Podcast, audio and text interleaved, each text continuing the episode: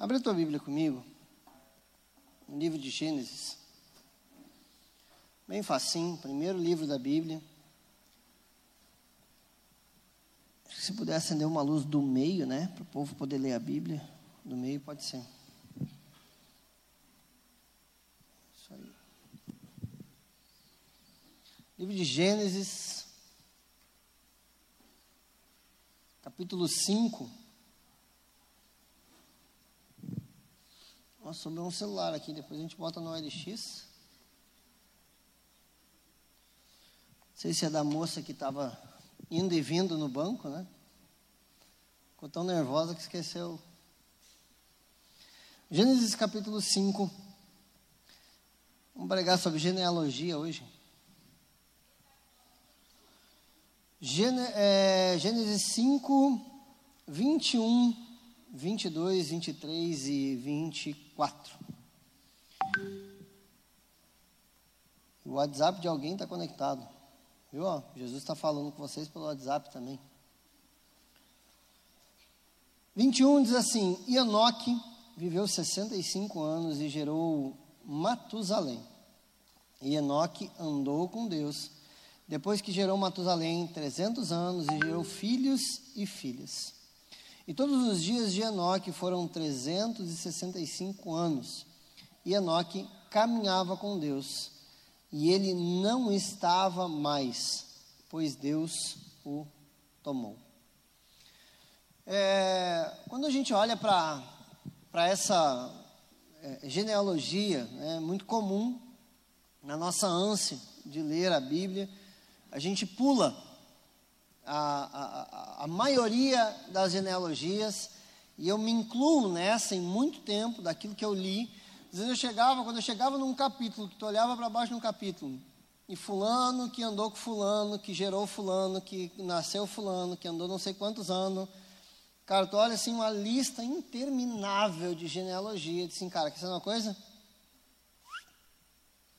A gente passa para o próximo capítulo e segue adiante. Mas eu queria primeiro te, te ilustrar a importância de você entender cada uma dessas coisas.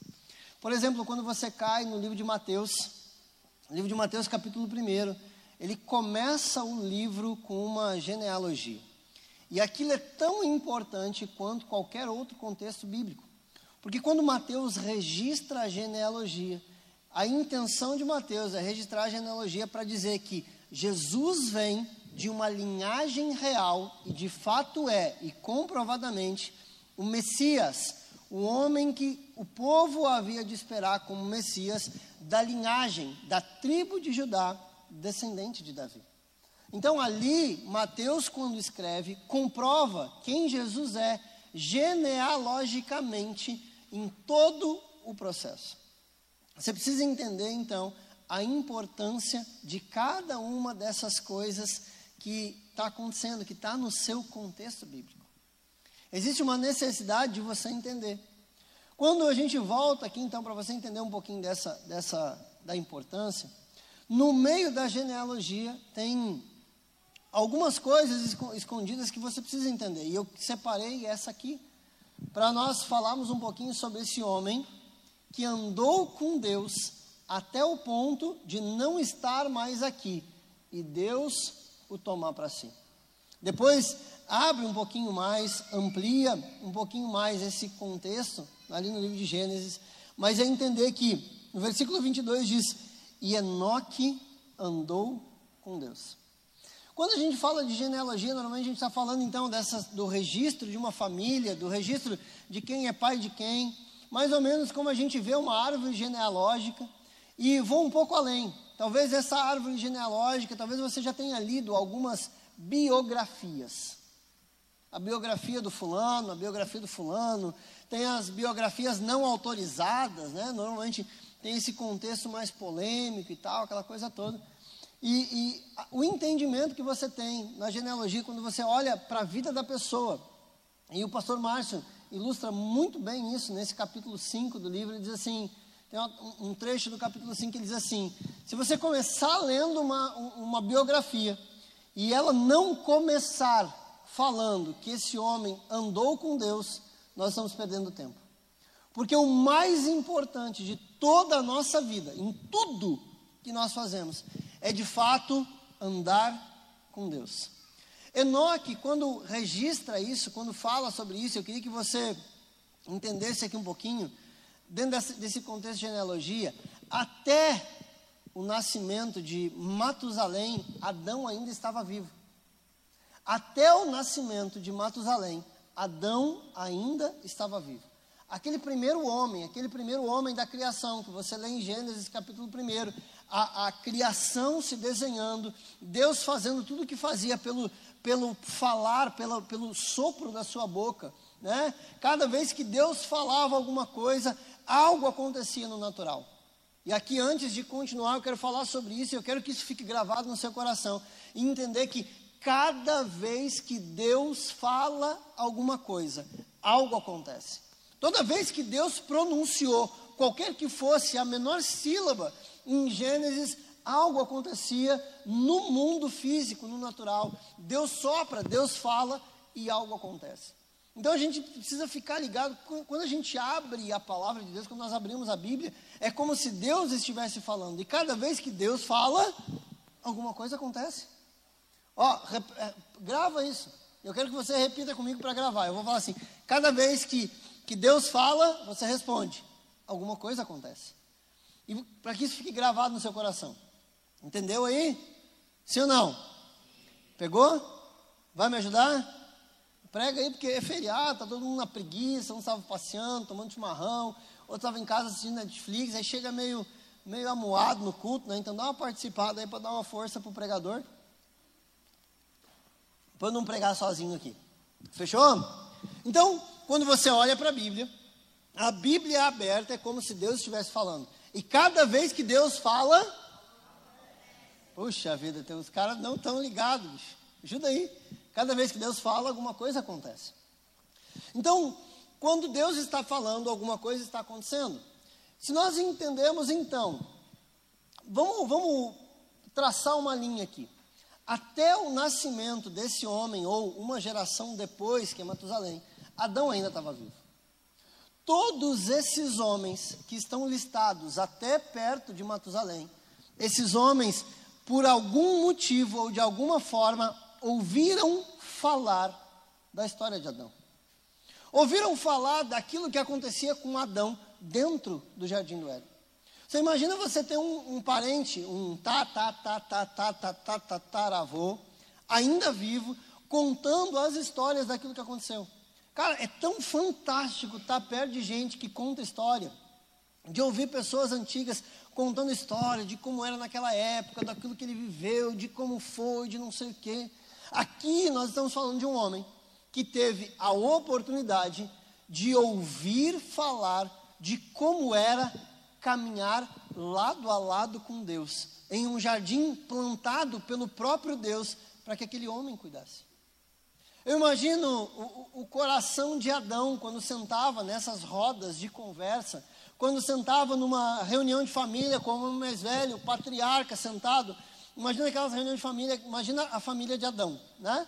Os caras vivendo 500, 600, 700, 800, 900 anos.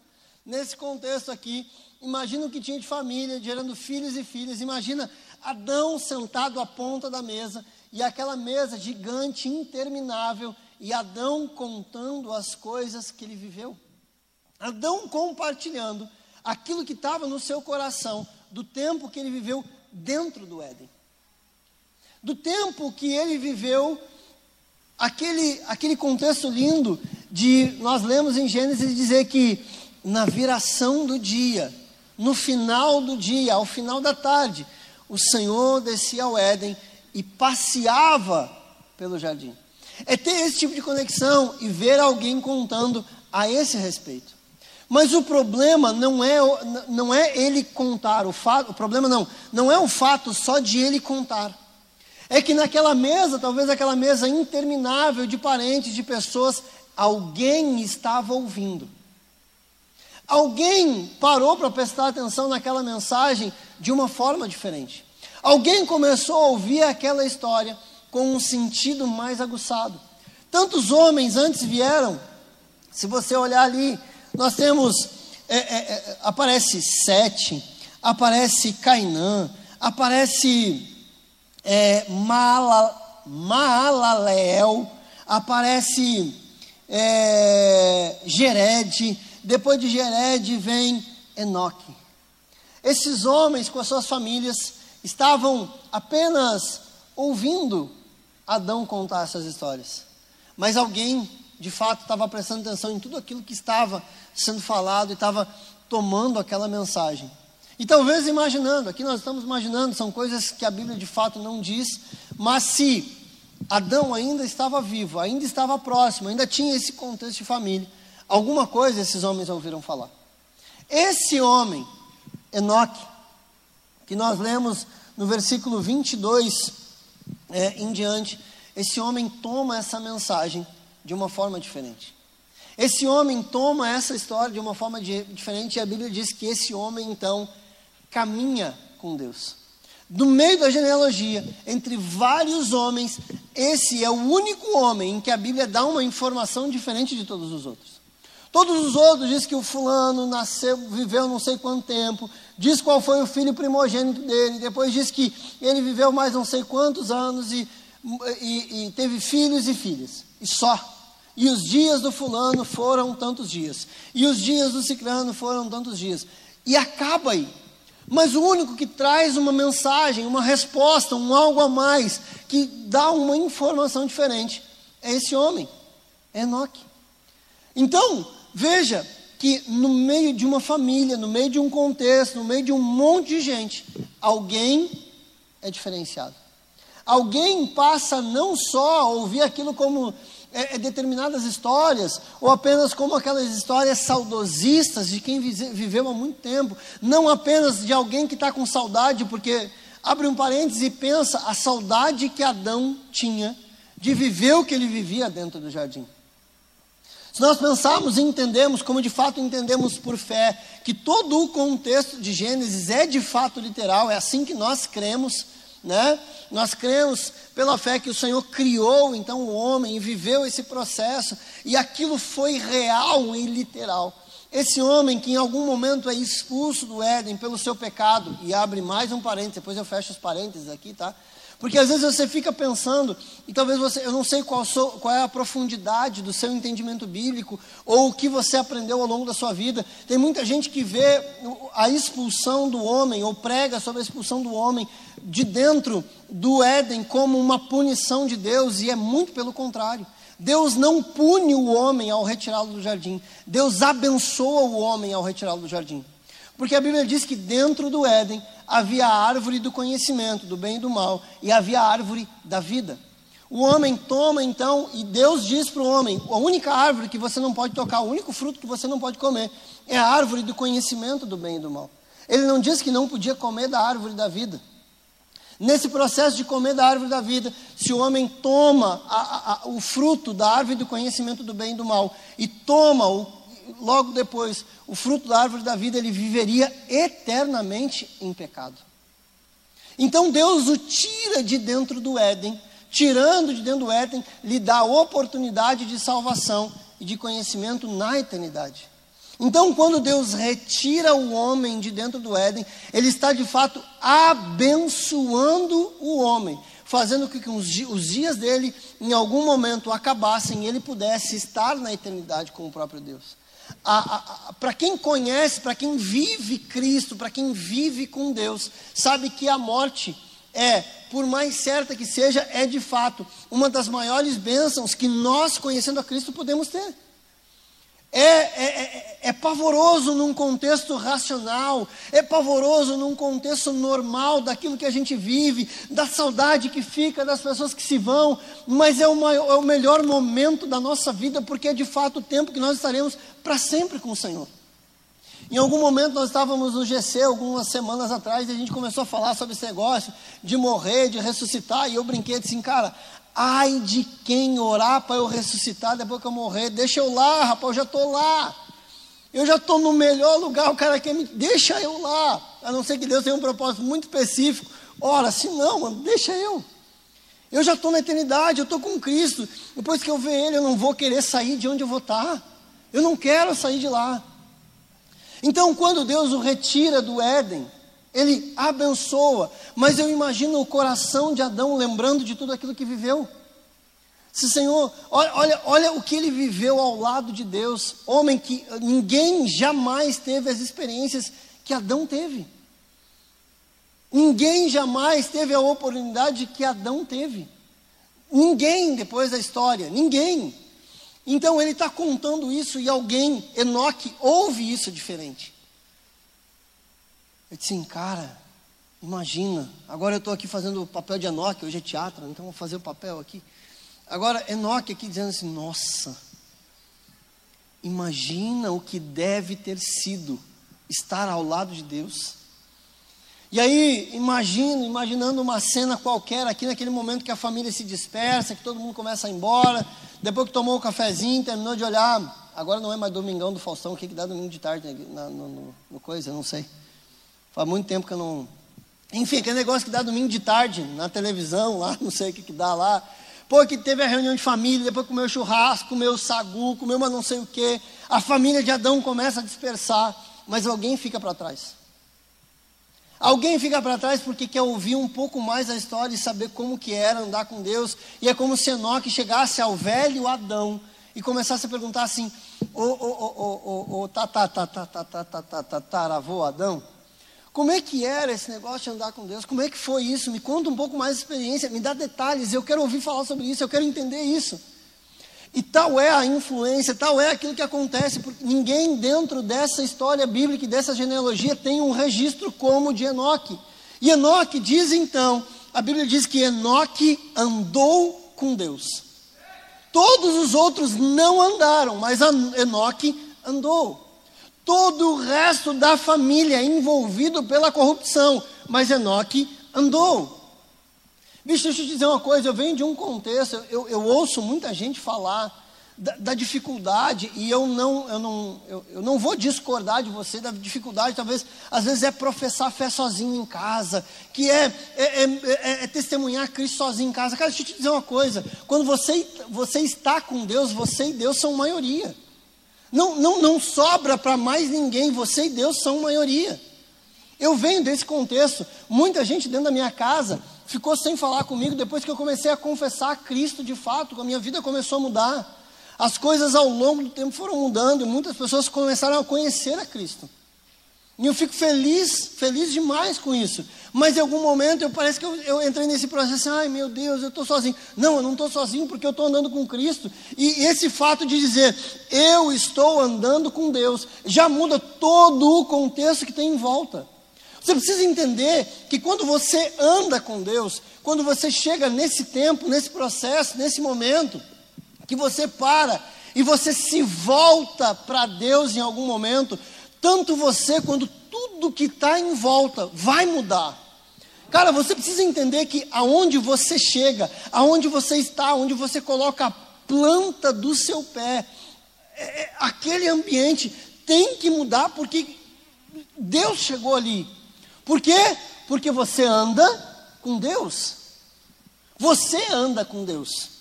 Se você anda com Deus, aonde você chegar, Deus chega. Cara, num contexto dentro da graça, daquilo que nós vivemos no Novo Testamento, você precisa entender que não existe como Deus estar mais perto de você do que dentro.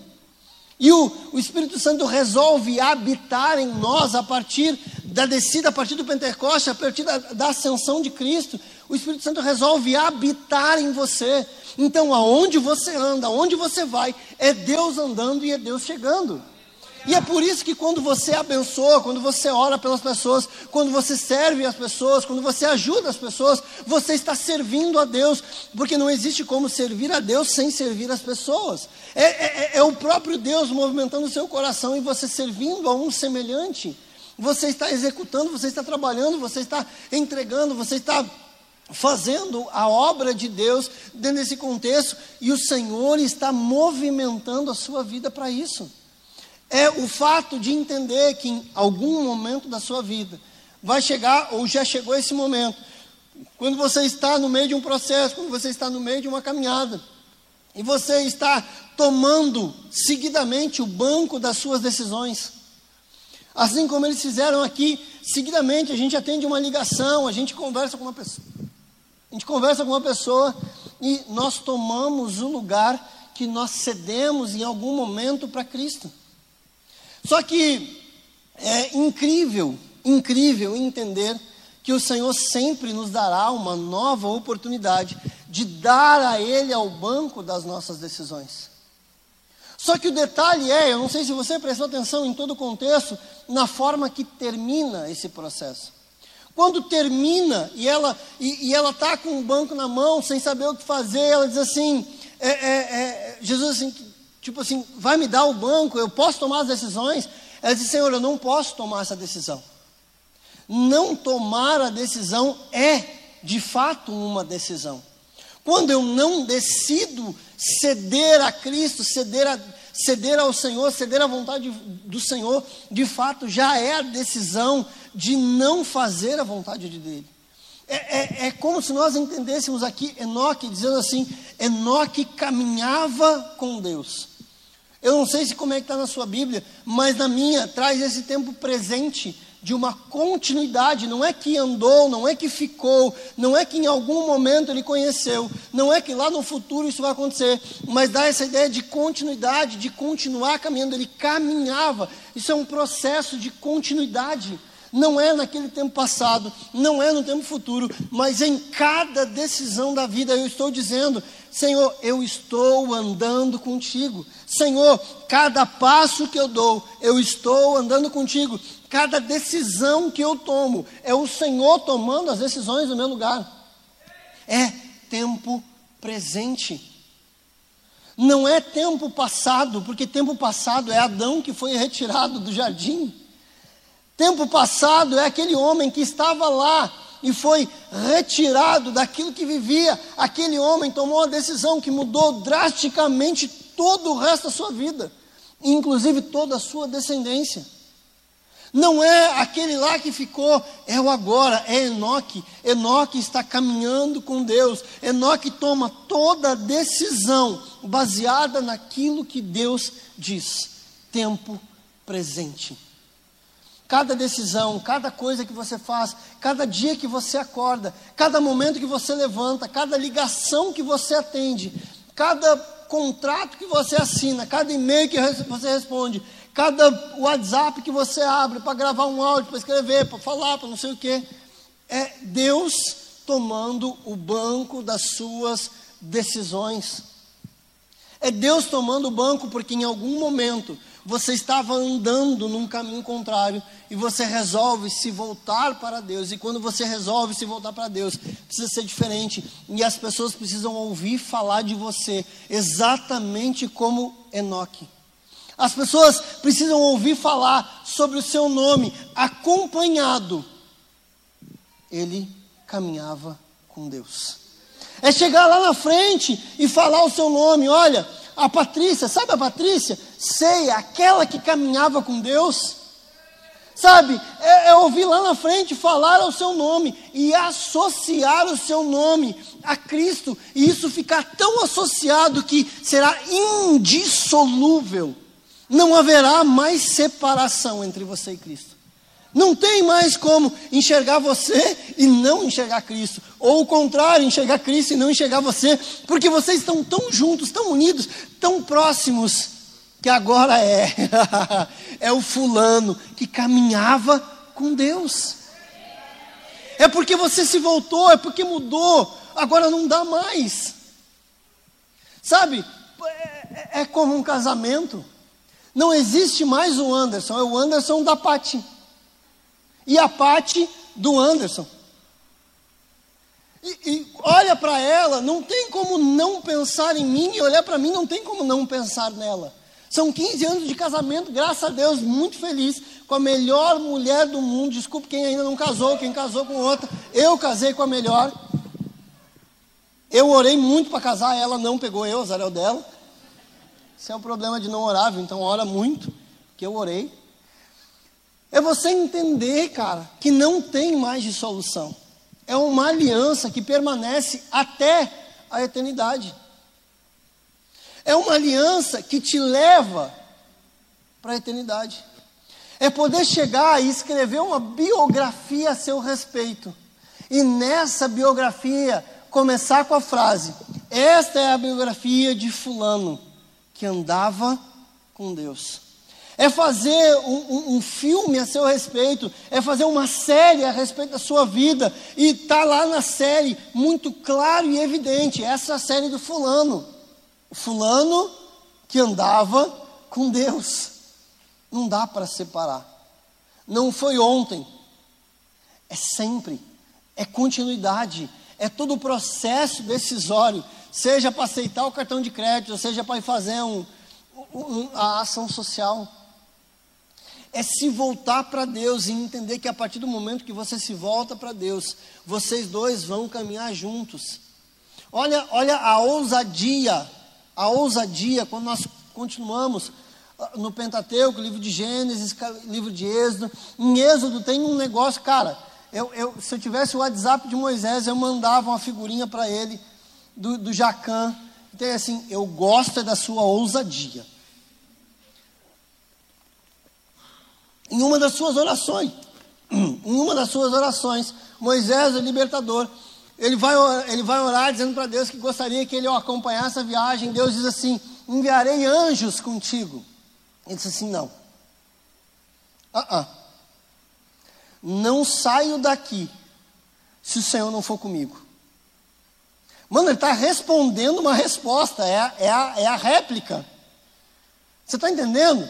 Ele faz um pedido, Senhor, vá comigo. Tá bom, vou mandar os anjos. Não, tá um pouquinho.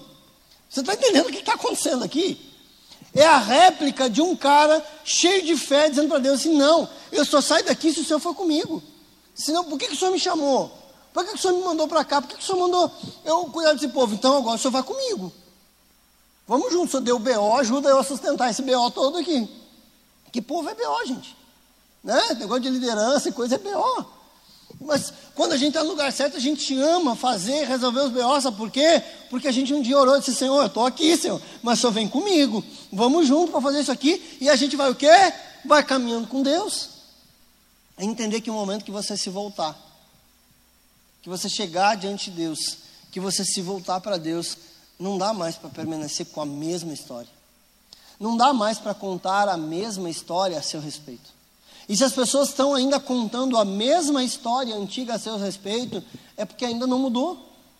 É porque as pessoas ainda não viram de fato essa mudança e essa conversão. Eu preciso te dizer uma coisa: que no momento da nossa conversão, consciência não é suficiente. Você precisa de testemunho, testemunho vai muito além de consciência.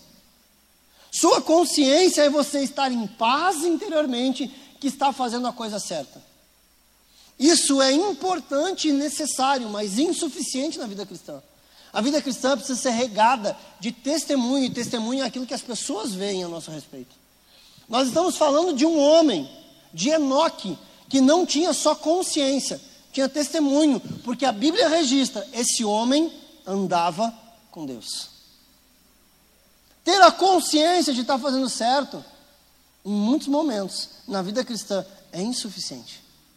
Em outro momento, o apóstolo Paulo vai escrever à igreja dizendo assim: afastai-vos da aparência do mal. O que, que ele está dizendo com isso?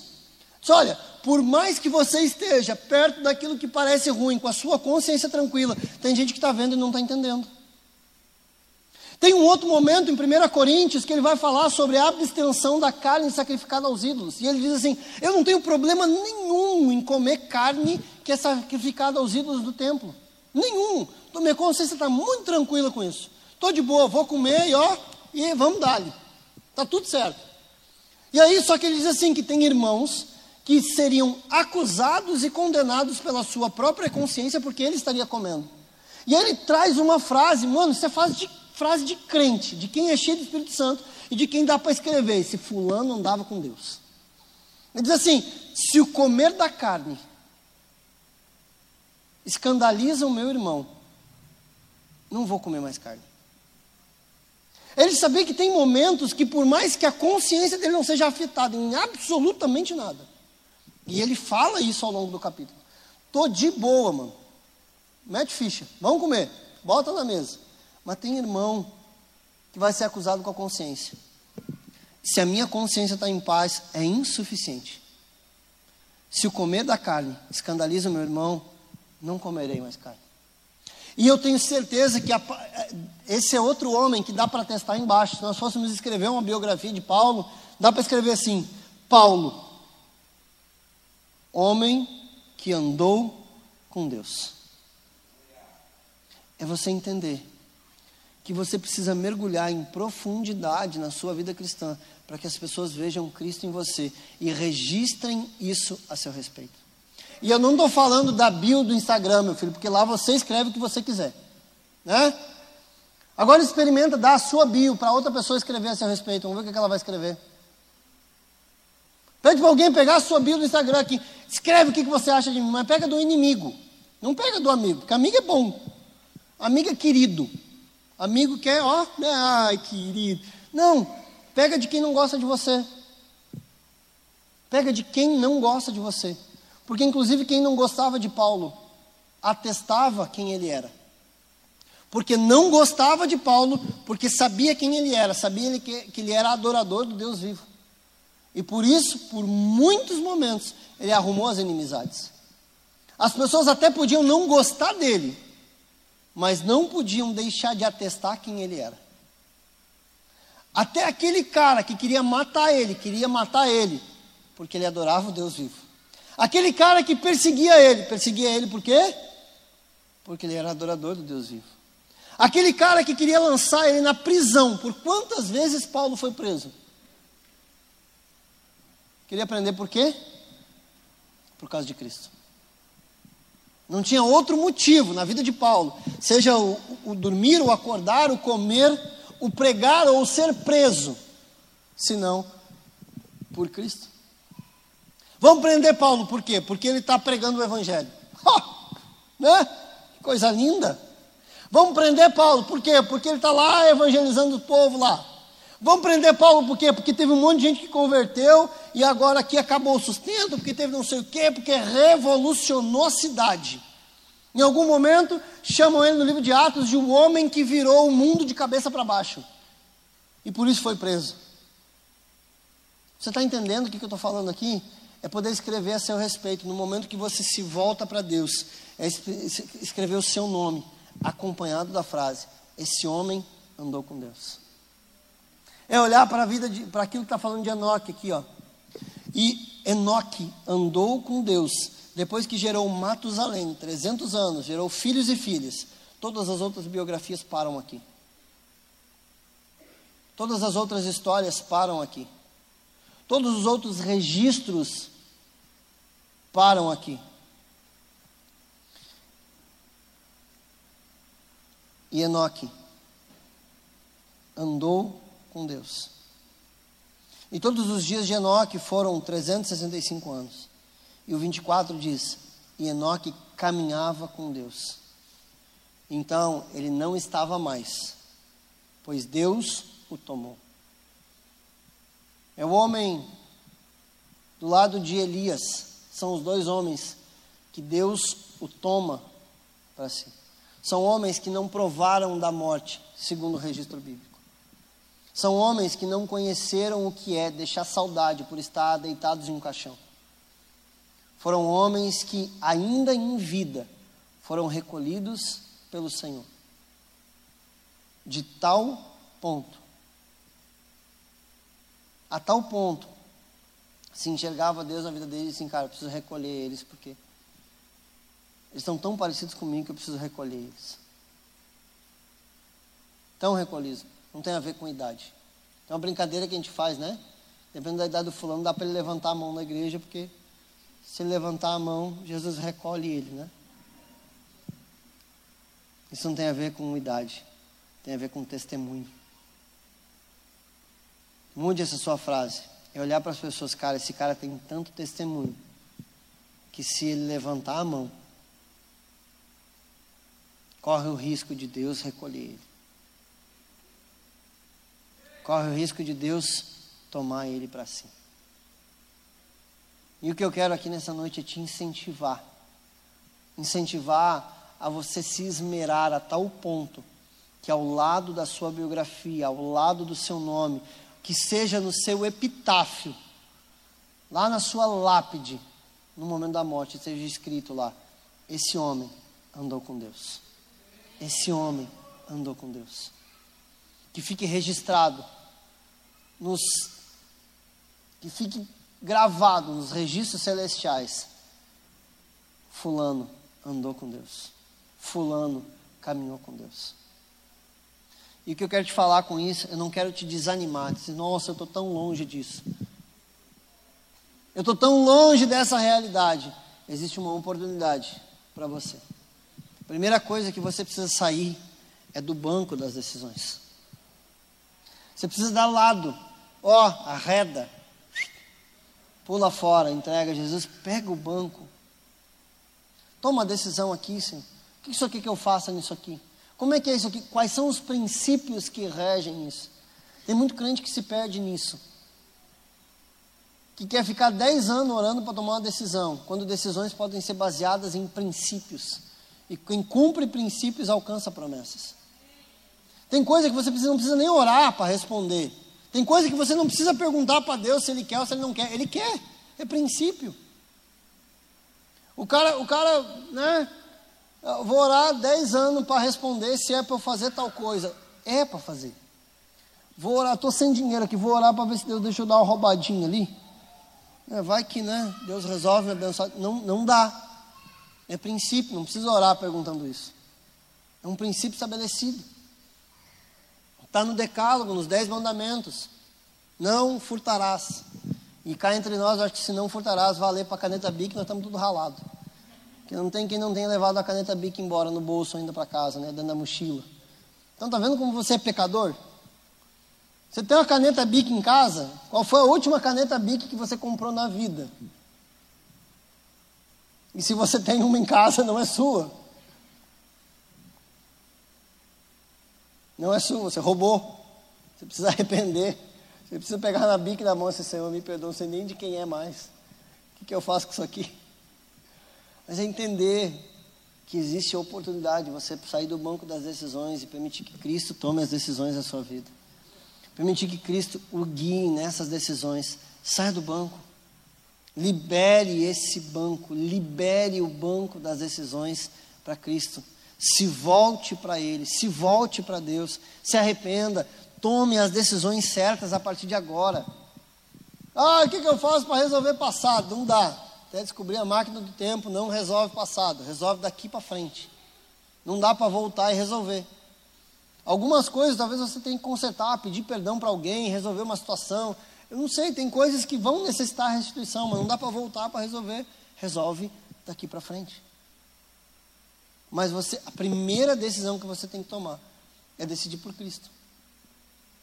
Porque não tomar uma decisão é tomar uma decisão. Você entende isso? Sobe aí, Paty, para nós ministrar um pouquinho. Queria orar com você nessa noite. Queria orar para que o Senhor ministre no seu coração isso, para que haja uma sede e uma fome no seu coração, de chegar neste lugar, de ter o seu nome escrito junto com a frase: andava, caminhava, andava ou caminhava com Deus. É que a sua vida reflita Cristo a tal ponto que seja impossível separar você dele e ele de você. É você chegar ao ponto de estar registrado na bio do seu Instagram pelo seu pior inimigo. Pelo seu pior inimigo. Dizendo: Fulano andou com Deus. Era meu inimigo, mas inegável é o fato de que ele caminhava com Deus. Eu não ia com a cara dele, mas inegável é o fato de que ele caminhava com Deus. Eu queria matar ele. Mas, inegável é o fato de que ele caminhava com. Eu acredito que Enoque tinha os seus, os seus desafetos. Talvez até num contexto familiar, né? Que se tanta gente estava reunida na mesa de domingo e só um perguntava, só um ia, podia estar tá rolando lá o ciúme. Talvez tinha gente querendo, não querendo muito bem de Enoque. Mas o fato é, e inegável é, e registrado está, Enoque andava com Deus. Porque em algum momento ele se voltou para Deus. Hoje é a sua noite. Costumo dizer que culto e palavra é para quem veio. Não é para pensar no cara que ficou em casa, nossa, fulano tinha que ouvir essa palavra hoje. Né? Não, é para você, meu. Você veio. Desde que o fulano vê depois, se acessar o YouTube e resolver, o problema dele. Mas agora é para você. O Senhor te escolheu para estar aqui numa noite de terça-feira, no feriado. Confesso que eu achei que não ia ter ninguém no culto hoje, que era feriado, né? Vou ficar em casa, vai. Vou pegar para o povo de escala nessa noite. Imaginei eu. Olha aí, grata surpresa. Você atendeu a solicitação do Senhor, o clamor que havia no coração de Deus e veio ouvir essa palavra nessa noite. Feche os teus olhos por um instante.